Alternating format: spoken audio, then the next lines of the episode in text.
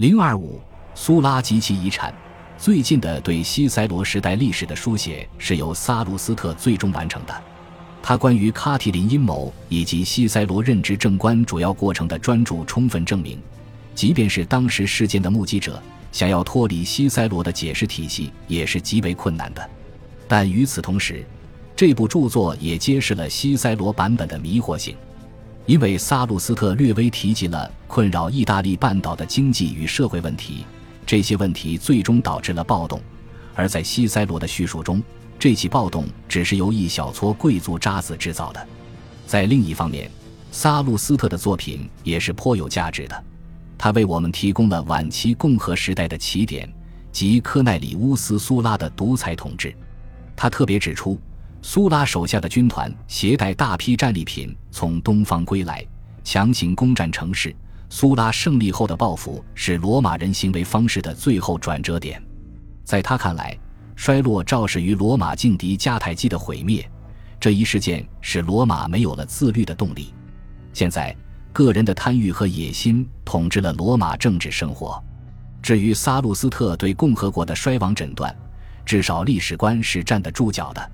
人们可以毫不费力地证明，西塞罗时代的很多方面确实是苏拉的遗产。西塞罗、凯撒、小加图不仅记得卡提林和克拉苏、庞培，而且记得罗马人第一次对罗马的武力征服，使全意大利境内大批居民丧失财产、生命的放逐令，以及苏拉在公元前八十年令人震惊的退隐之举。尽管身为苏拉敌人马略的姻亲，西塞罗和他的家人却和其他许多家庭一样，在斗争中明哲保身。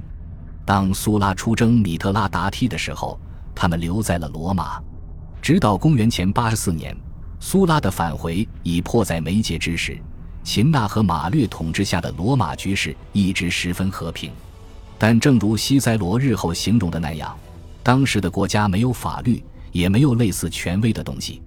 由于演说家奇缺的缘故，仅比西塞罗年长八岁的青年霍腾修斯·霍塔卢斯成了万众瞩目的焦点。而他正是苏拉返回罗马后，西塞罗第一次进行诉讼辩护时的对手。西塞罗接下来处理的两个案子，使他直接面对了苏拉给意大利造成的困境。为翁布里亚的阿麦里亚的罗斯齐乌斯所做的辩护词宣读于公元八十年，他揭露了苏拉党羽们利用放逐令和意大利诸城镇的地方恩怨为自己谋利的腐化作风。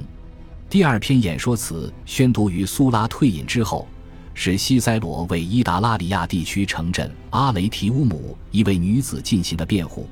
原因是苏拉试图取消当地的公民权。西塞罗的态度在那个时代并非个例，苏拉的许多盟友也很快意识到，从长远来看，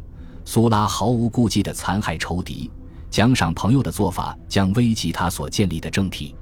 据传。为扭转苏拉的做法，在受处置的贵族中激起的敌意。苏拉的某位主要支持者对放逐令涉及的范围提出质疑，问道：“还有谁能陪我们一道征服？”苏拉妻子所在的麦特利家族中也有多人对罗斯齐乌斯表示同情。善于见风使舵的庞培同这些贵族缔结了婚姻关系。并成功的在公元前七十八年把一个不再受宠于苏拉的人推上了执政官的位置。这个人叫马尔库斯·埃米里乌斯·雷必达，他最终站在了伊达拉里亚被剥夺财产者的一方，后者则攻击苏拉手下的殖民者在他们的土地上设置要塞。